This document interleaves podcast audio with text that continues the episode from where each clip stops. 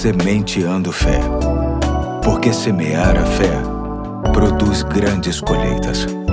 Olá, hoje é sexta-feira, dia 28 de abril de 2023. Aqui é o Pastor Eduardo e me alegra demais saber que conto com a sua atenção para mais um ponto da série Simplesmente Cristão, Simplesmente Amor, que usa como texto básico o que se encontra em João 13, 34 e 35, onde lemos as palavras de Jesus nos dizendo o seguinte: O novo mandamento lhes dou, amem-se uns aos outros, como eu os amei, vocês devem amar-se uns aos outros. Com isso, todos saberão que vocês são meus discípulos se vocês se amarem uns aos outros. Hoje vou tratar de mais algumas variáveis sobre como devemos expressar o nosso amor, baseadas no texto de 1 Coríntios, capítulo 13, versos de 4 a 7. A primeira de hoje ensina que o amor não se exaspera e não se ressente do mal. Eu vou explicar. Exasperar-se é irritar-se ao máximo, é encolerizar-se. O cristão verdadeiro luta com todas as forças para eliminar de sua vida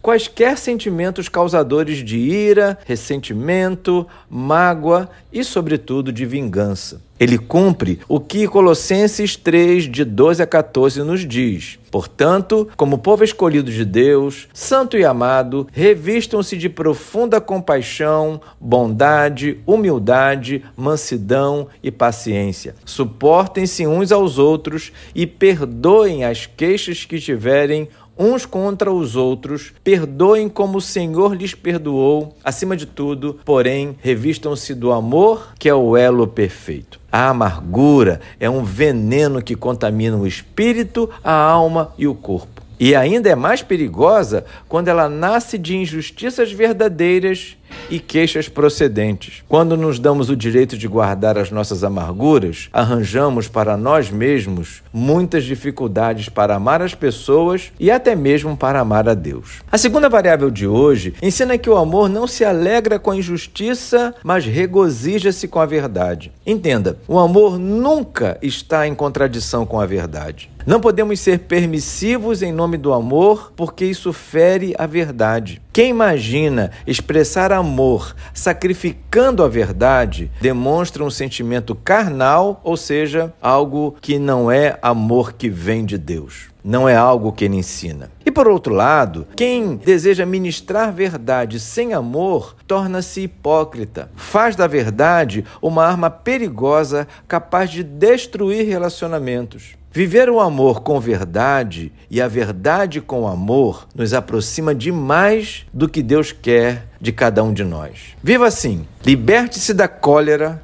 e ame de verdade e com verdade. Hoje eu fico por aqui e até amanhã, se Deus quiser.